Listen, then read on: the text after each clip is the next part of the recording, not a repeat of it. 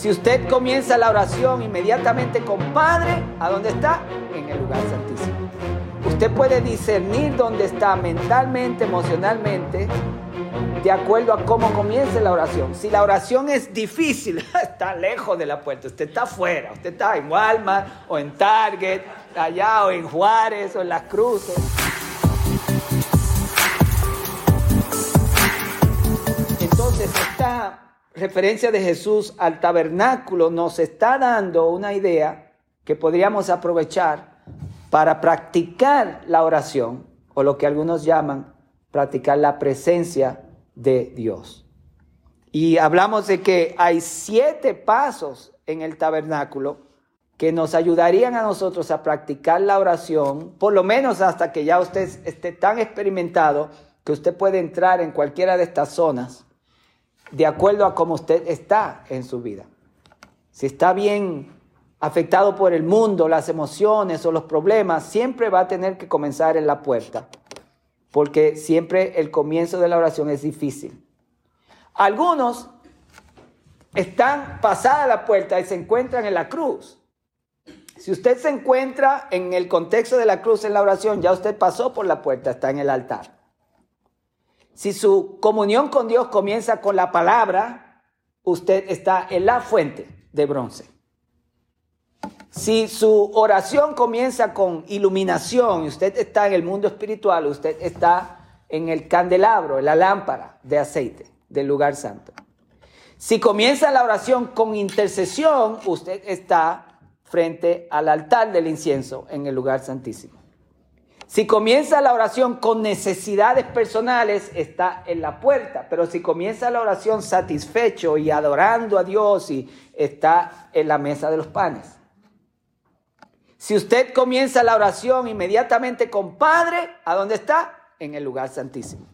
Usted puede discernir dónde está mentalmente, emocionalmente, de acuerdo a cómo comience la oración. Si la oración es difícil, está lejos de la puerta, usted está afuera, usted está en Walmart o en Target, allá o en Juárez o en Las Cruces. ¿verdad? Si no puede orar, no puede ni empezar y se revuelca y le tiene la mente en la tienda y de momento está, usted está en el pueblo, olvídese, usted tiene que volver a la iglesia, arrepentirse, no. Este, de acuerdo a como usted comience la oración, usted puede saber en qué área está. No es que todo el tiempo va a ser en la puerta, depende de cómo usted está espiritualmente. Algunos de ustedes se identificaron con la lejanía, ¿verdad? Eh, no, yo sé que ustedes están adentro, ¿verdad? Pero si usted está afuera, eh, sepa que tiene que venir en el nombre de Jesús. Y hablamos de cómo exaltar los cuatro oficios de Cristo en la puerta. Hay cuatro colores. El azul es exalta a Cristo como hijo de Dios. El blanco exalta a Cristo como el hombre perfecto y justo que se identifica con usted. Eh, el, rojo exalta a Cristo como Salvador, su obra vicaria, él derramó su sangre. Y por supuesto, el púrpura de la puerta exalta a Cristo como rey. Y luego váyase moviendo al altar donde encuentra la cruz y usted también pide perdón y luego a la fuente donde encuentra la palabra, luego al Espíritu Santo en la lámpara, luego al altar del incienso, en la intercesión. Y cuando está satisfecho y no ya no están sus necesidades como primero, usted está en la mesa de los panes. Habían 12 panes eh, sin levadura eh, rociados con, creo que fue mirra, porque la mirra hace el pan amargo. ¿Ok? Y eso habla de que la vida cristiana tiene sufrimiento. No los sufrimientos fuera de la puerta, sino el sufrimiento de la comunión con Cristo. Tan pronto usted se encuentra con Jesús, la persecución viene. Es interesante eso. Usted puede estar en la presencia de Dios un día ahí y sale con una sonrisa de oreja a oreja y lo primero que va a aparecer es alguien que va a tratar de bajarle el, mundo. Le van a decir algo, le van a, a criticar, lo van a atacar, porque la presencia de Jesús produce persecución. Y eso es parte de la vida cristiana. Jesucristo dijo, todo el que sigue en pos de mí va a sufrir persecución. De alguna manera, el mundo no está hecho para Cristo. El mundo está hecho para perseguirlo. Pero cuando usted viene de esa presencia y viene con el Espíritu Santo, usted puede vivir ese tipo de cosas versus que no podemos vivir en las cosas que nos pasan en el mundo. No aceptemos esas cosas. Usted se va a dar cuenta de la diferencia cuando está ahí. Eso es, eso es real. Ahora, comenzamos esta serie hablando sobre la presencia de Dios, sobre cómo orar. Y yo pensé esta semana que yo no había dado las razones por qué. ¿Por qué es importante orar? Y yo quiero hablar en, esta, en este episodio, como yo lo llamo, sobre por qué es importante practicar la oración. Y yo no estoy diciendo practicar la oración como algo casual que hacemos cuando tenemos necesidad, sino practicar la oración como un estilo de vida. Como un estilo de vida, como algo que usted hace cotidianamente no necesariamente a una hora específica todos los días, no necesariamente a cierto, pero sí necesariamente como parte de su vida normal. ¿Ok? Si usted come, usted ora. Si usted duerme, usted ora. Si usted trabaja, usted ora. Si usted está vivo, usted ora. E, e, a eso me refiero. Vamos a hacer algo. Respire. Respire profundo todos. Cuando usted respiró, respire. Cuando usted respiró, ¿qué usted, qué usted recibió? Aliento. Eso es lo que le pasa a usted cuando usted ora.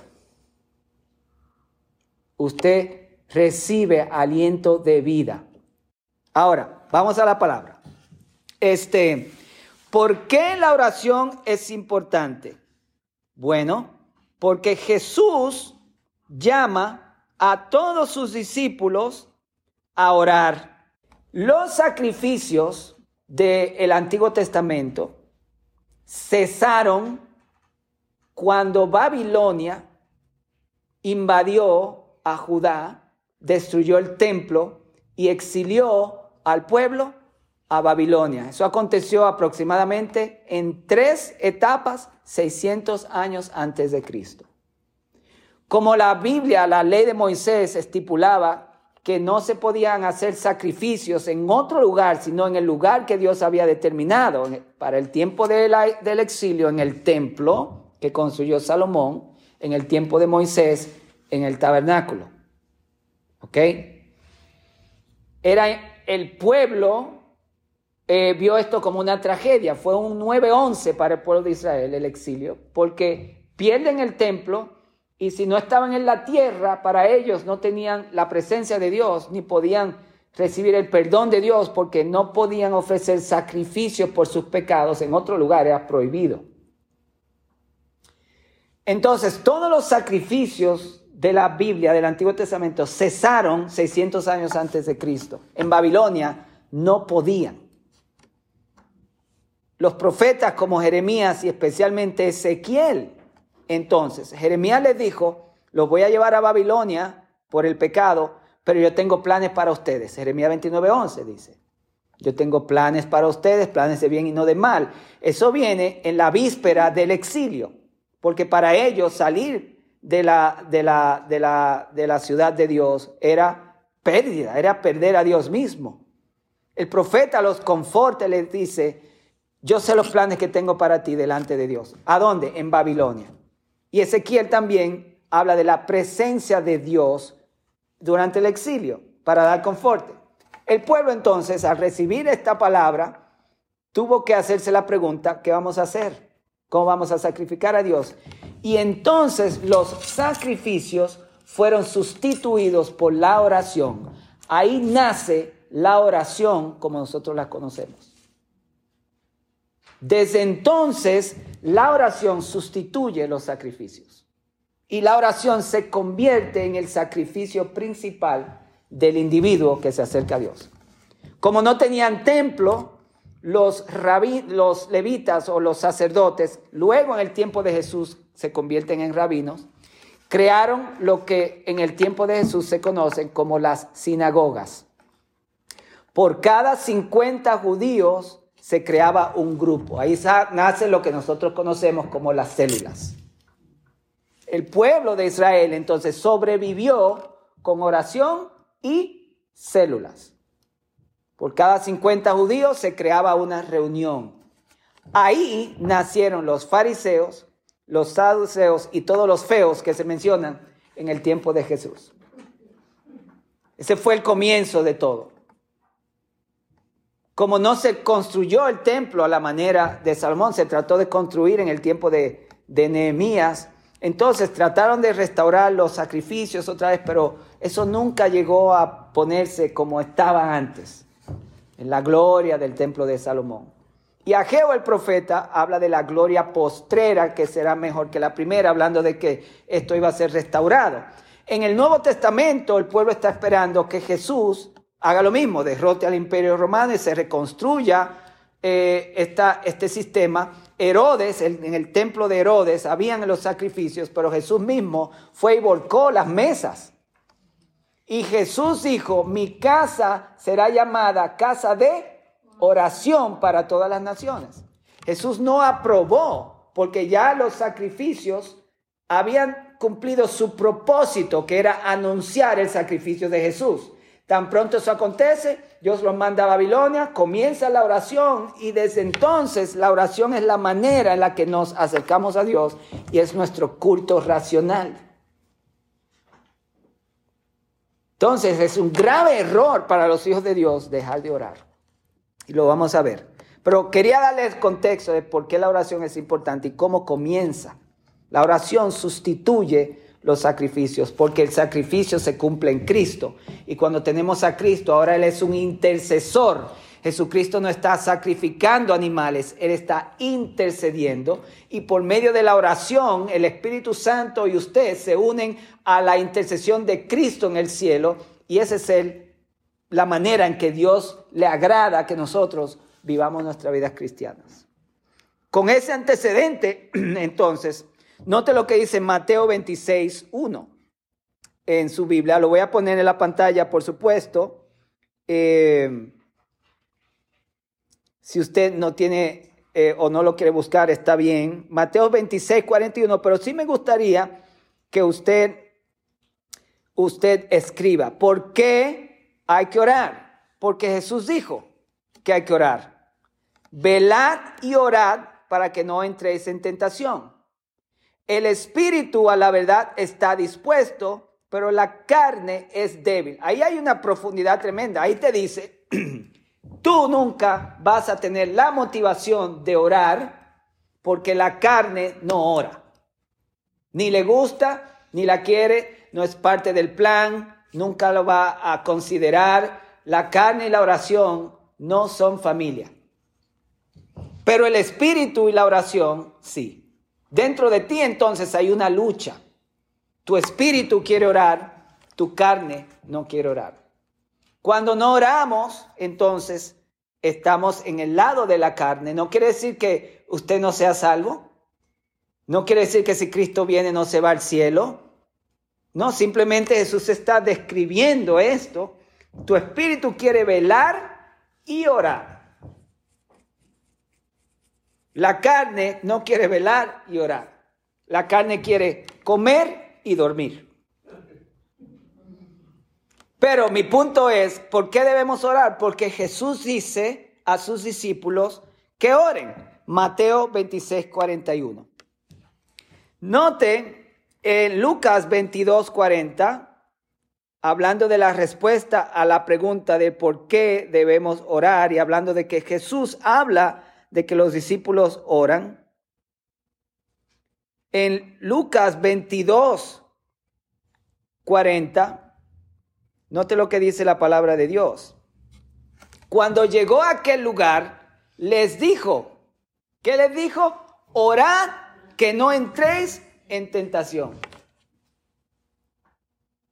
Cuando no oramos, la tentación aquí no se refiere específicamente a caer en un pecado sino que somos llevados bajo el control de las situaciones. En el caso de Jesús aquí es que iba a ser crucificado, iba a ser traicionado y en ese momento los discípulos se iban a esparcir.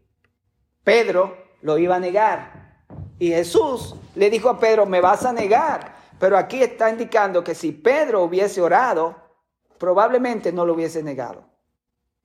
Pero cuando trataron de orar, Jesús los encontró durmiendo y les dijo ni siquiera una hora. Ni siquiera una hora. Muchas personas utilizan esto para decir que por lo menos mínimo tú tienes que orar una hora. Eso no es una doctrina correcta. No es, no es así. Eh, yo creo que la oración culmina cuando la comunión se establece. O la oración culmina cuando el peso que está en tu alma es y ya no sientes el peso. El Espíritu Santo guía estas cosas. No, no podemos poner un tiempo específico.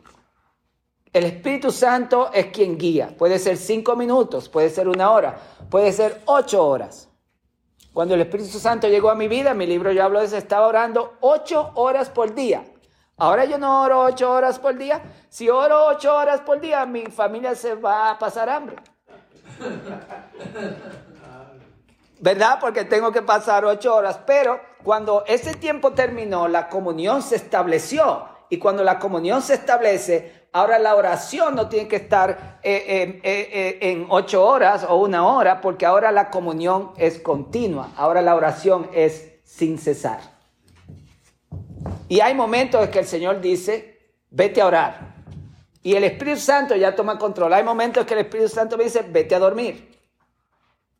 Pero que quiero orar, no, a dormir o como la experiencia que yo describo en el libro, yo también Espíritu Santo, donde el Espíritu Santo me dijo, vete a predicar, y yo quería orar, y no me dejó. Entonces, es un asunto de la comunión como, como, como, como meta, pero llegar ahí se toma un poquito de trabajo. Vamos a hablar de eso más adelante. Pero Jesús dijo que cuando no oramos, podemos caer bajo el control de las situaciones y abandonar a Dios como lo, como lo hicieron sus discípulos cuando vino la persecución.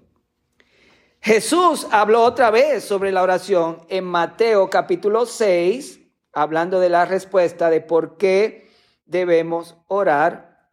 En Mateo 6, 6 dice así, mas tú cuando ores, note que dice, mas tú si oras, no dice sí. Eso no es un asunto de si debes orar, sino cuándo. Mas tú, ¿cuándo ores? Porque la cultura, recuérdense otra vez que esta cultura está orando desde el exilio. Esta generación es la generación y las generaciones antes de esta generación a la que Jesús se está refiriendo, que son los fariseos, los saduceos, adquirieron la oración como estilo de vida. Eh, Jesús está hablando a un pueblo que no hay que enseñarle que la oración era importante, era parte de la dieta de sus vidas, orar. Y eso es lo que por lo menos nosotros deberíamos de imitar hoy. Cuando ores, entra en tu aposento y cerrada la puerta, ora a tu Padre que está en secreto, y tu Padre que ve en lo secreto te recompensará en público. Lo que esto está diciendo es que esta gente llevaron la oración a, una, a un legalismo y a una forma que deshonraba a Dios y la utilizaron para ser calificados por el público. Andaban orando en la calle para que lo vieran orando. Y Jesús le dijo, ya estás recompensado porque si lo que quieres hacerte es famoso porque oras, pues ahí estás. Entonces Jesús le dijo, no, no, nadie tiene que saber ni verte. Vete en secreto y habla con tu papá. Y tu papá te va a hacer público. En otras palabras, si, oras a Dios en secreto, donde nadie te ve, y no tienes que estar hablando de que oras y oras y oras, y eres humilde, sin decirlo, Dios va a manifestarse en tu vida en público. Y va a dar testimonio. A mí me parece muy bien ese trato con Dios. Yo oro, aparte de la iglesia, en mi vida cotidiana, y la Biblia dice que Dios va a manifestarse en mi vida pública. En todos los aspectos de mi vida voy a tener la presencia de Dios. ¿Verdad? Y hay un dicho que a mí me gusta que dice, prácticas apostólicas, resultados apostólicos. Cuando hablo de apostólico me refiero a, a cosas bíblicas, no a el título de apóstol. En otras palabras, si practicamos lo que la Biblia dice, vamos a tener los resultados que la Biblia dice. Y ahí dice que si yo practico venir al Padre fuera de la iglesia, me busco lugar para estar separado con Dios, dice ahí, y yo creo que Jesús dice, lo que Jesús dice no es una opinión, es Dios hablando, es teológico y lo que es teológico no se cambia. En ese sentido, esto es profecía. ¿Ves? Cuando, recuerden otro principio, cuando usted habla con Dios es poesía. Porque todo el mundo le ora a Dios en poesía. ¿No sabían? Un problema pequeño. Dios, este problema es el problema más grande del mundo. Usted le ora a Dios tan poéticamente que lo ve como algo increíble lo que le está pasando. Nadie más tiene problemas sino usted. Y yo. Eso es poético. Pero cuando Dios le contesta es profético. Usted le habla a Dios con emociones. Propiamente hecho porque le duele, tiene dolor. En verdad que usted está siendo afectado, afectada por eso. Cuando usted le ore a Dios, sea normal, sea claro y sea real. Esto no me hace sentir bien. Dios, ayúdame. No aguanto más. Llore, haga todo lo que tiene que hacer, porque si le interesa, sea usted delante de Dios. No tenga miedo de venir donde Dios hasta cuando está enojado y lo que siente y lo que piensa, porque Dios como quiera lo sabe. Las malas palabras que quiere decir, todo Dios lo sabe. Sea honesto delante de Dios y exprese su dolor. Estoy indignado, indignada. Esta persona, quiero pasarle el carro por encima. Todo lo que usted siente, se lo puede decir a Dios. No me diga que aquí nadie nunca siente que quiere hablarle a alguien de cierta manera o poner a una persona en su puesto. Somos seres humanos, ¿verdad? Aquí nadie quiere pasarle un carro por encima a nadie porque nadie es criminal, pero a veces se siente así. Usted me entiende. Sea honesto con Dios. Pero no crea que Dios le va a contestar de la misma manera. Oh, hijo mío, hija mía. Yo sé que ese problema que tú tienes es el problema más grande del mundo. Ni siquiera los problemas que yo he tenido, te dice el Señor, son más grandes que el tuyo. Dios nunca va a hacer eso. Trinity, no te goces tanto que no quiero que te haga daño. Eh, no, quiero que salga sana de aquí. No, no. Tranquila, tranquila. Dios no contesta así. Dios le habla teológicamente, con la palabra. Y aquí dice que si usted es emocional con Dios en secreto, Dios va a ser teológico con usted en público y se va a manifestar de una manera correcta. ¿Me entienden? Dios lo hace a su manera, pero Dios contesta, que es lo que nosotros queremos. Entonces también Jesús habló eh, de la oración en otro sentido. Estamos hablando de que la oración es importante porque Jesús dijo que sus discípulos deben orar. Ahora, esta escritura que yo le voy a mostrar dice que el que sigue a Jesús siente la necesidad de orar.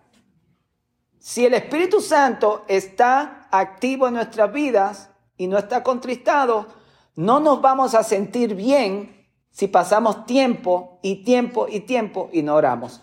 El Espíritu Santo no te condena. No hay condenación para los que están en Cristo Jesús, porque la condenación te aleja de Dios. El Espíritu Santo te convence y te da la conciencia. Oye, tengo días que no oro, no me siento bien, necesito orar. Eso es el Espíritu Santo.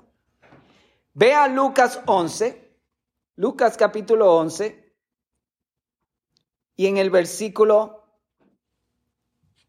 1 dice, aconteció que estaba Jesús orando en un lugar y cuando terminó, la oración tiene un final.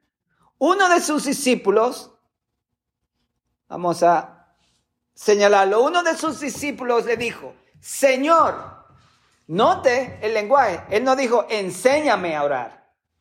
Dijo, enséñanos. Por lo tanto, el sentimiento era colectivo entre los discípulos.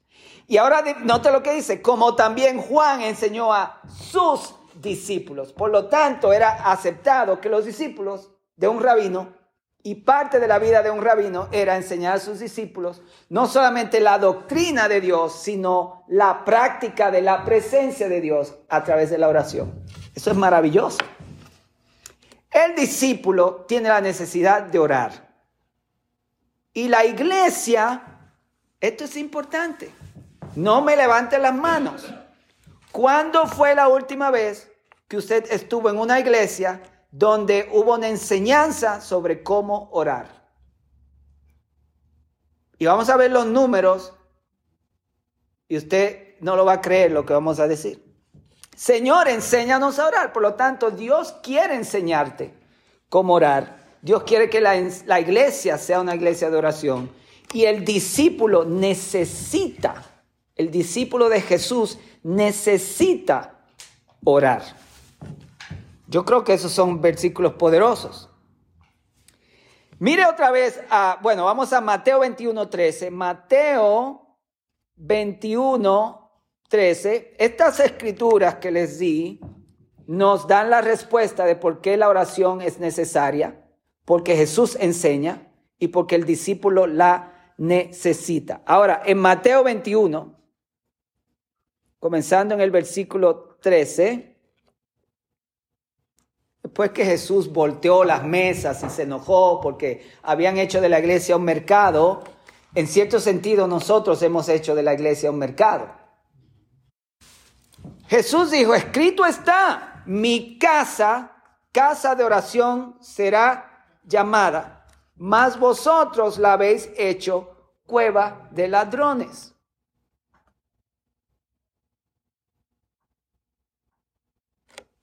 Cuando usted está creciendo espiritualmente y usted está recibiendo la palabra, Dios le va a hablar a usted de ser generoso.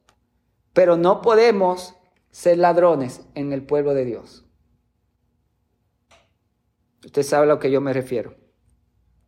Ahora, ese texto está escrito en el Antiguo Testamento y nos va verlo nos da una mayor amplitud de a qué se está refiriendo Jesús. Está en Isaías 56.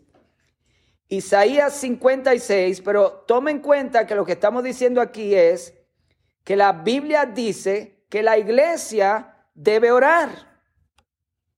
En Isaías 56 y en el versículo 7, vamos a ver.